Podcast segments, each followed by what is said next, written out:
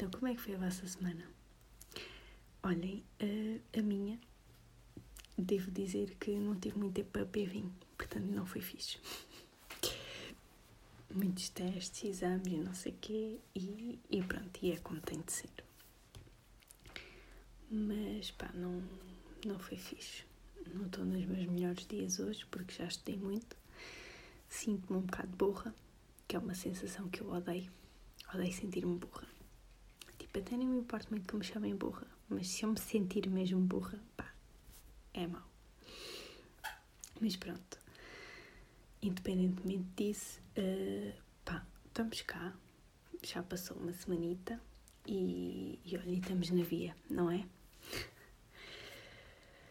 Pois é, uh, pá, aconteceram algumas coisas. Nada assim de especialíssimo, porque pronto, tenho passado a vida com cara nos livros e portanto não tenho assim grandes novidades. Mas, por acaso, deparei-me com uma situação engraçada. Então foi o seguinte: um, normalmente a minha avó, quando eu estou cá em cima, cá em Coimbra, a minha avó liga-me pelo menos uma vez por semana. Quando eu estou lá em baixo, pá, pode passar dois meses. Nada. Mas quando estou cá em cima, ela liga uma vez por semana. Ah, também estou a ser injusta. Mas pronto, ela quando eu estou cá, ela liga-me religiosamente uma vez por semana. E então, esta semana não foi diferente. E por causa do estudo e não sei o quê, pá, sabe-me bem. Sabe-me bem aquilo, é uma lefadazinha de ar fresco, não é? Conversas com, a, com os avós. E, e opa, e estávamos a falar, pronto, ela perguntou-me como é que estava a escola, não é que para as avós a universidade é, é o mesmo que a escola, que é um bocadinho diferente, mas pronto. Perguntou-me como é que estava a escola e, opa, e eu dei por mim a mentir-lhe. É verdade, menti-lhe. Menti-lhe porque ela perguntou-me quantos exames. Aliás, ela, pronto, ela perguntou-me a escola e não sei o que, eu disse que ia ter três exames. Mentira pegada. Quer dizer, na verdade eu vou ter três exames. Quer dizer, era para esta semana. Tive três exames. Aliás, vou ter. Vou ter esta semana. Vou ter três exames. Mas pá, só estou a pensar ir mesmo a sério a um. Vou a outro. Uh, o terceiro teria sido hoje, portanto seria o primeiro, não o terceiro. Mas, mas já acabei por não ir. Mas de qualquer das formas, pá, eu menti-lhe, não é? Porque eu simplifiquei. Eu podia lhe ter explicado. Podia ter dito assim: olha, vou ter três exames, mas só vou um. Ou podia ter dito só, podia ter simplificado ainda mais, que era dizer só: olha, só vou ter um. Mas não, pá, a pessoa sai, sai a verdade, não é? Três exames. Mas eu não vou aos três exames. É aí que está a mentira. E ela: ah, pois isso é muito exame, não sei o quê. Pois, pois, exato. E, epá, e, e ficou assim, essa conversa. Entretanto, epá, eu fui pensando mais. Epá, porque é que eu faço isto, não é? Aquilo às vezes moe-me um bocado. E eu fico a pensar, epá, mas porquê? Qual, é, qual é foi a necessidade que eu tive de dizer que sim, que ia ter três exames? Epá, não vou. Oh, lá está, eu vou ter três exames, mas eu não vou ter três exames. Ai, coit... Ela fica a pensar, ai, coitadinha, três, três testes numa semana, pá, não, só vou um avó, tá bem? Os outros vão para recurso, pá, também, são ali em cima um do outro, mas pá, pronto, tenho mais tempo e não sei o quê. Pá, depois estive a pensar, quer dizer, isto, foi, isto é com a minha avó da parte da mãe, que eu com a, parte, com a avó da parte do pai. Tenho menos ligação, mas pronto, também às vezes, assim, eventualmente, a gente lá conversa e não sei o quê, pá, eu minto-lhe sobre outros assuntos. Por exemplo, um, pá, ela, ela é uma pessoa muito religiosa e ela pergunta-me se. Eu, pá, e, pá, deve ter sido a última vez que eu lá fui. Ela perguntou-me: Ai, então já chegaste. Tu lês a Bíblia, Mariana? E eu: Sim, sim. E ela já chegaste àquela parte não sei de quê. E eu, pá, e entalei-me. E pensei assim, bom, agora como é que eu me safo desta? A minha sorte nestas situações, quem é que é? é? Nem sequer é o meu pai, devia ser o meu pai, mas não é. É o meu avô. meu avô, oh Maria, deixa-te dessas coisas, deixa estar a moça pequena, não sei o quê. É pá, mas porquê que eu disse que sim, não é? Se eu tivesse dito que não, se calhar não me entalava. Ah pá, isto. Isto é daquelas coisas e depois a pessoa pensa, pá, mas para quê? Com que necessidade, não é? Ao mesmo tempo, eu acho que elas agradecem. Por exemplo, pai, nem quero imaginar se eu dissesse à, avó, à minha avó da parte do pai que não, que não lia a Bíblia. É, isso aí eu nem sequer vou tentar, nesse, para além de que não tenho essa experiência para vos contar, pá, não, nem quero imaginar. Mas uh, a minha avó da parte da mãe tem uma situação muito caricata que eu e o meu irmão até hoje rimos imenso à custa disso. Que aquilo foi uma situação qualquer numa festa, normalmente são sempre lá em casa, e. Ah pá, eu acho que. Eu acho que já só estava. Só estávamos nós, os meus tios, os meus primos e os meus avós, da parte da mãe. E, e então a minha mãe estava a contar, estava sentada no sofá ao lado da minha mãe e a minha mãe estava a contar uma coisa qualquer que fez quando era adolescente, uma, uma porcaria qualquer. Pá, eu não sei, eu acho que nem sequer era assim tão grave. Acho que era uma coisa mesmo. Pronto, isto depois depende sempre das perspectivas de cada um. Mas acho que nem sequer era uma coisa assim tão uau. Mas pá, lembro-me, eh, ficou-me marcado a, a, reação da minha avó, a cara dela. Olhar para mim e para o meu irmão, que os outros eram mais pequenitos, não, ela pronto, não, não se dirigiu tanto a eles, mas olhar para mim e para o meu irmão. Ai, opá, e já, é que pena, já não me lembro o que é que foi. Mas ela, ah, isto é mentira, isto é mentira, vocês não acreditam. Mais vale comer bolos.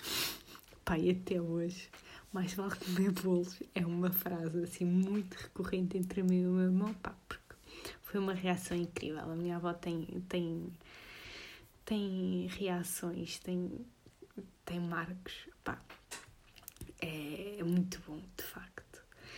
Uh, e este é um deles que ficou marcado em que, numa situação em que ela foi confrontada com a verdade, ela negou-se a aceitar a verdade.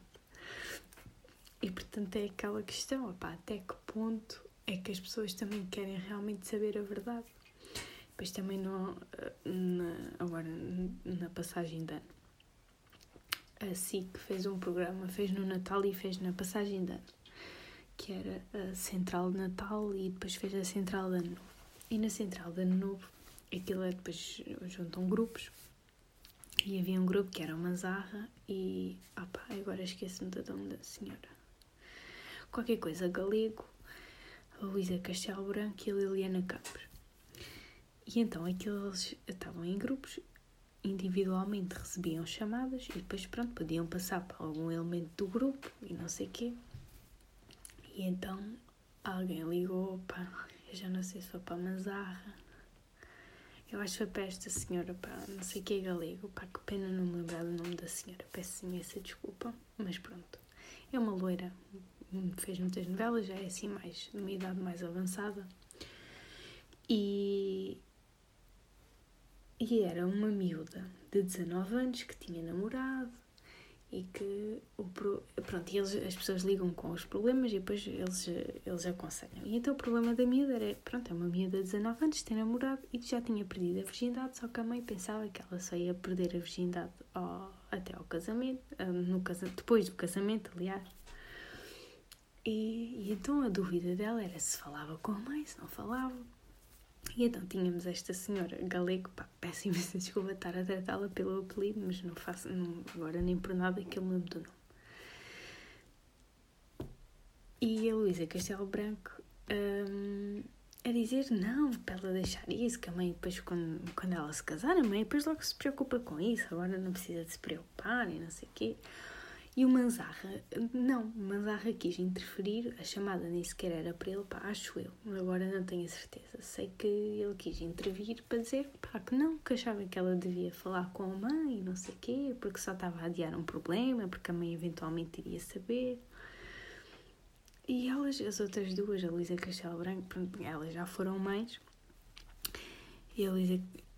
E eu tenho a sensação que elas. Uh, tenho a sensação, não, tenho a certeza absoluta que elas são mulheres mais, mais modernas, pronto a, quem isso não incomoda, mas certamente tiveram educações em que as mães se incomodariam com isso e então elas, não, não, não contes e não sei o quê, não vale a pena, e para que estar a provocar esse sofrimento e não sei o quê, mas, ah, mas não, porque a mãe tem que saber e isto hoje em dia não se justifica e não sei o quê.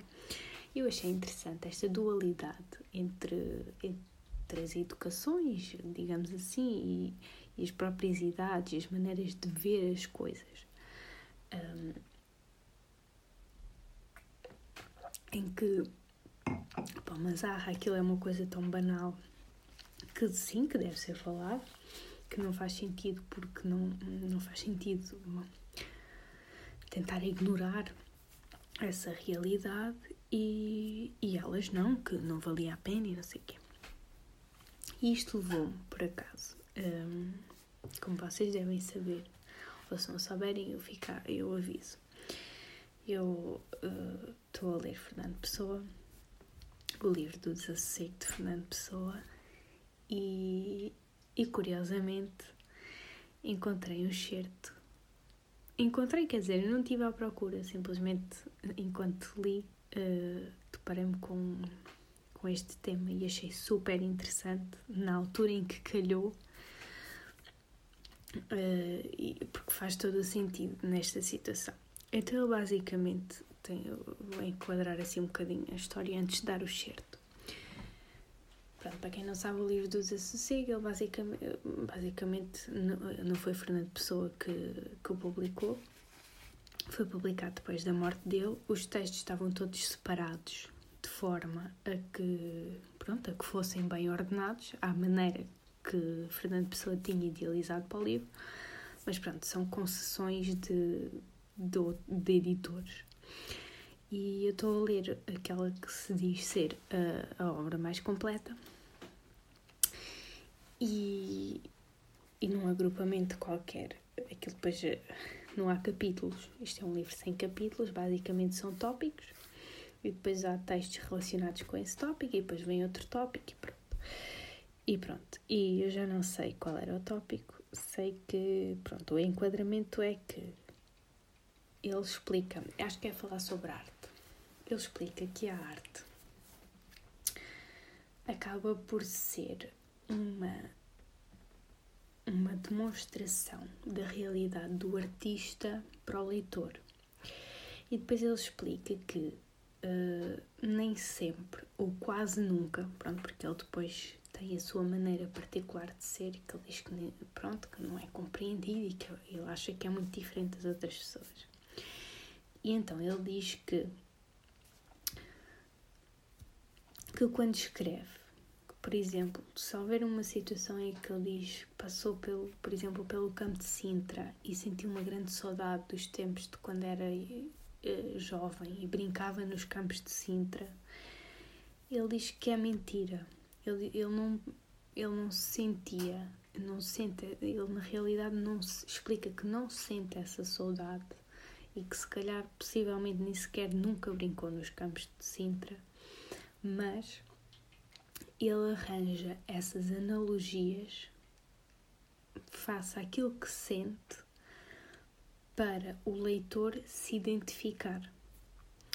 Ou seja, não é que ele tenha brincado nos campos de, de, Sintra, agora ia dizer de Coimbra, nos campos de Sintra quando era jovem, nem que sequer quando passou de comboio pelos campos de Sintra, sentiu saudade disso, porque nem sequer aconteceu. Na realidade, o que ele explica é que quando ele faz estas analogias, ele fala-as para o leitor, ou seja, ele está a fazer estas analogias para que o leitor o compreenda e não tanto para refletir aquilo que ele sente, porque o que ele sente não é aquilo, mas ele sabe que para o leitor perceber mais ou menos aquilo que ele sentiu, ele teve que dizer dessa forma. E isto é interessante. Um, ah, pronto, ainda não li, não li o certo ainda. Pronto, ele explica isto. E quando ele diz isto, depois à frente, ele pergunta: Menti? E responde: Não, compreendi. Compreendi que a mentira, salva que é infantil e espontânea, é tão somente a noção da existência real dos outros e da necessidade de conformar a essa existência à nossa. Ou seja, ele considera que quando diz que quando passou de comboio pelo aquele sítio sentiu saudades como se quando fosse jovem, de quando era jovem, quando era pequeno, a brincar nos campos de Sintra, não, ainda que não tenha sentido, ele acha que não é mentira, ele acha que compreendeu. Compreendeu que essa mentira serviu como a noção da existência dos outros e das necessidades que nós temos de nos conformar, ou seja, de nos moldarmos face à existência, essa existência dos outros perante a nossa. Agora, se calhar, confundi-me um bocado, mas a questão é: o importante não é tanto. Neste caso, estou só a citar e a explicar aquilo que eu compreendi deste, deste certo que li de Fernando Pessoa. É que para ele não é tão importante representar aquilo que ele sentiu, mas sim que as pessoas percebam.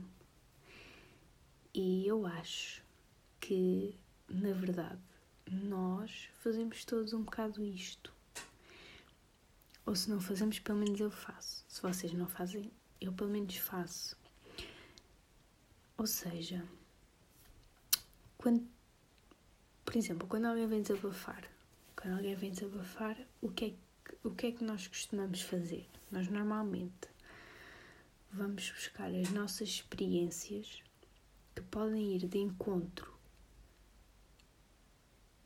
ainda que não na totalidade, mas que tenha alguma semelhança com aquilo que o outro está a passar, para nós explicarmos aquilo, a maneira como lidamos com isso e a maneira, a melhor maneira que temos de ajudar, que é se calhar dar o nosso contributo, a dizer, olha, faz assim, assado, eu fiz e resultou, e resultou comigo. Não é? Peço desculpa. E, e eu acho que é isto, por exemplo. Quando digo à minha avó que pá, que sinto vou ter três testes em vez de um, para já um grande problema logo, que é fugir uma boca para a verdade, não é? Porque eu podia ter dito, olha, vou ter um teste. E estava tudo bem. Pá, não, na verdade vou ter três, não é? Eu tenho três compromissos da avaliação, mas eu só vou empenhadamente a um. Pronto, e então fugiu-me logo a boca para a verdade, pá, logo desde aí foi o problema. Mas depois, quando eu não expliquei a situação em si, foi porquê? Porque pode ser uma presunção errada, passar a presumir de forma errada, mas eu presumo que ela não vá compreender se eu lhe disser assim: olha, deixei dois para recurso. Então eu não digo.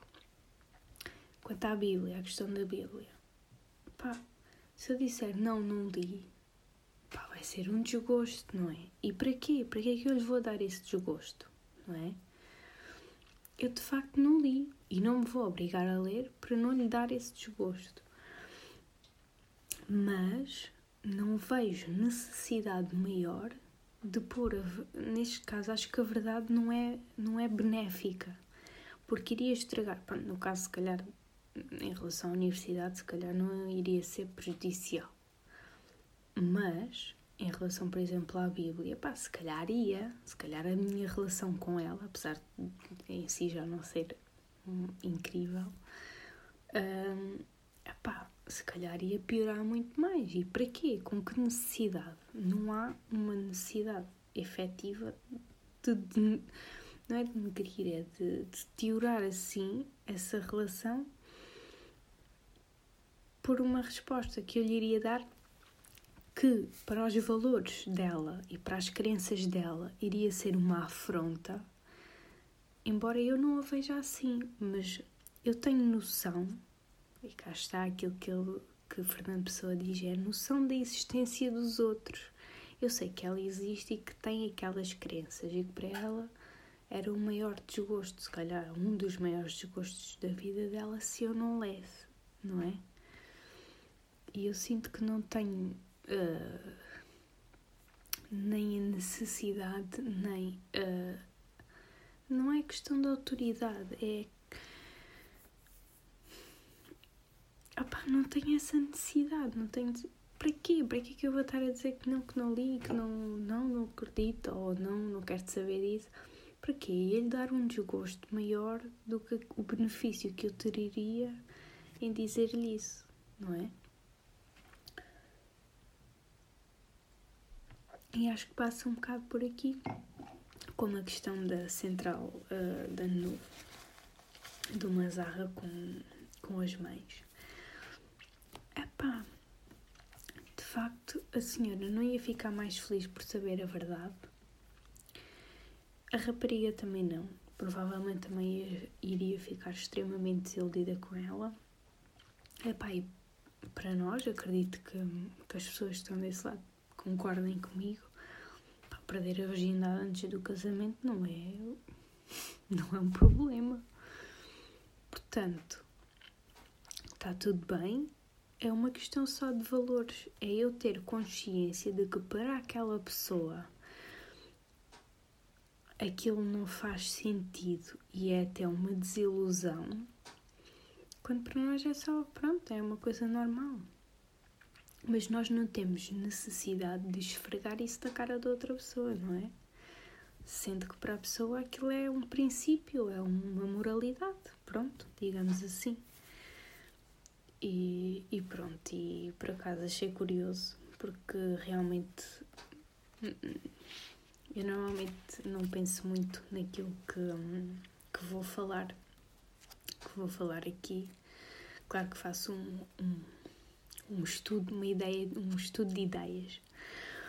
Mas, mas por acaso quando li este, este, esta parte, não só este certo, mas também o contexto do certo, uh, epá, pensei, eu tenho que levar isto para o podcast porque achei interessante porque realmente é uma maneira diferente de ver a mentira. E, e friso que, como ele explica aqui, não é a mentira salva que é infantil e espontânea, ou seja, não é aquela que dá, dá, cabo, dá cabo por aquela palha, não é? Por exemplo, li também uh, há pouco tempo uma peça de teatro de Almeida Garré, que é Falar Verdade a Mentir, em que aí sim o, o homem mentia só porque sim. Ele explica porque é que o fazia. Aquilo é. Pronto, é um. Basicamente é um casal que ainda não são casados e o pai da, da, da mulher diz que só deixa que, que o homem case com a filha se comprovar que tudo aquilo que ele diz é verdade. E, e só porque ele era muito mentiroso. Ele inventava muita coisa e depois quando, quando ele dizia, ah sim, então por exemplo, inventava uma personagem, dizia que conhecia uma duquesa, tinha conhecido ainda há bocado uma duquesa não sei de onde. E o pai da, da rapariga dizia, ah, então vamos, vamos combinar um, almoço com ela, que é para ela contar como é que foi o vosso encontro e não sei o quê. E ele, ah, não, pois, mas não pode ser porque ela teve um acidente muito grave e não sei o quê, pronto. Isto é um exemplo. Uh, e depois a, a rapariga, quando está só com ele, diz: Mas porquê que tu mentes tanto e não sei o quê? Ele explica que não é, nem sempre, nem, não é tudo 100% mentira, há sempre um bocadinho de verdade e e ele faz, pronto, que é, no fundo é para embelezar as histórias. E a história, pronto, aquilo que tem para dizer. E, depois é engraçado, é toda uma história, mas hum, tenho pena de não ter aqui o livro para ler eh, alguma, essa parte específica em que ele explica porque é que ele faz. Porque ela pergunta, mas porquê é que tu mentes tanto e não sei o quê, depois ele explica. Mas pronto, no fundo tem a ver com isso, é para embelezar um bocadinho a história. Tem sempre um fundo de verdade mas pronto, que exagera algumas coisas, sim, e que, enfim. Mas Uh, pronto, neste caso não estamos a falar dessa mentira. Estamos a falar da mentira, pá, que é isso, é, um, é uma noção daquilo que nos rodeia, não é? Daquilo, das crenças da outra pessoa que muitas vezes não há necessidade de realmente se confrontar. Porque eu poderia de facto dizer à minha avó: não, olha, não é que, sei lá, bom, espiritualidades à parte, não acredito em Deus e não sou, não, não me designo por cristã e portanto não faria sentido eu ser assim tão devota à, à Bíblia, não é? Mas para ela não ela não, não lhe iria acrescentar em nada e é uma mentira com a qual eu posso passar bem, não é? Desde que ela não me faça perguntas assim muito diretas, tipo, olha, qual é que é o verso, não sei o quê, pá. Mas, mas pronto, se mais tarde me posso, posso me vir a dar mal com isso, pá, posso, porque, não é? Se houver muitas mais conversas sobre isso, pá, posso ser descoberta. Costuma-se dizer que mais depressa se apanha um mentiroso do que um coxo. Portanto, é, é provável, é possível que mais tarde ou mais cedo ela acabe por, por apanhar a minha mentira. Mas a verdade é que, pá, lá está, é pesar um bocadinho as, as coisas. E eu acho que não, não há necessidade, pronto, de, de estar a, a desmoralizar um bocado assim uh, aquilo que, que ela acredita, porque eu não acredito, não é? Hum, na ideia dela, eu respeito que nós tenhamos ideias diferentes, mas na ideia dela não há sequer essa possibilidade. E portanto tem um bocadinho a ver com isso. Mas pronto, olhem, quero que vocês me digam. Gostei muito e fico muito agradecida a todas as pessoas que me mandaram mensagem em relação uh, ao episódio anterior. Fiquei mesmo muito agradecida. Muitas delas surpreenderam pela positiva e, portanto, obrigada. Não sei se foi assim tão boa quanto vocês disseram, mas, mas espero que sim. E se vocês gostaram, para mim já é suficiente. E espero que gostem deste também uh, igualmente ou mais ainda. Uh, pá, mesmo que gostem menos, por favor, digam-me. Quero saber uh, as vossas opiniões, porque, pronto, especialmente é sempre importante, mas agora, então, no início, acho que é mais importante ainda. E, portanto, olha, contem-me coisas. E, e pronto, e fico, fiquei muito contente pela, pela audiência que tive no episódio anterior e espero que, olhem, que pelo menos nos mantenhamos todos. E, e por isso um, um grande agradecimento. E olhem, e para a semana estamos cá outra vez, está bem? E façam-me um favor, não bebam sozinhos.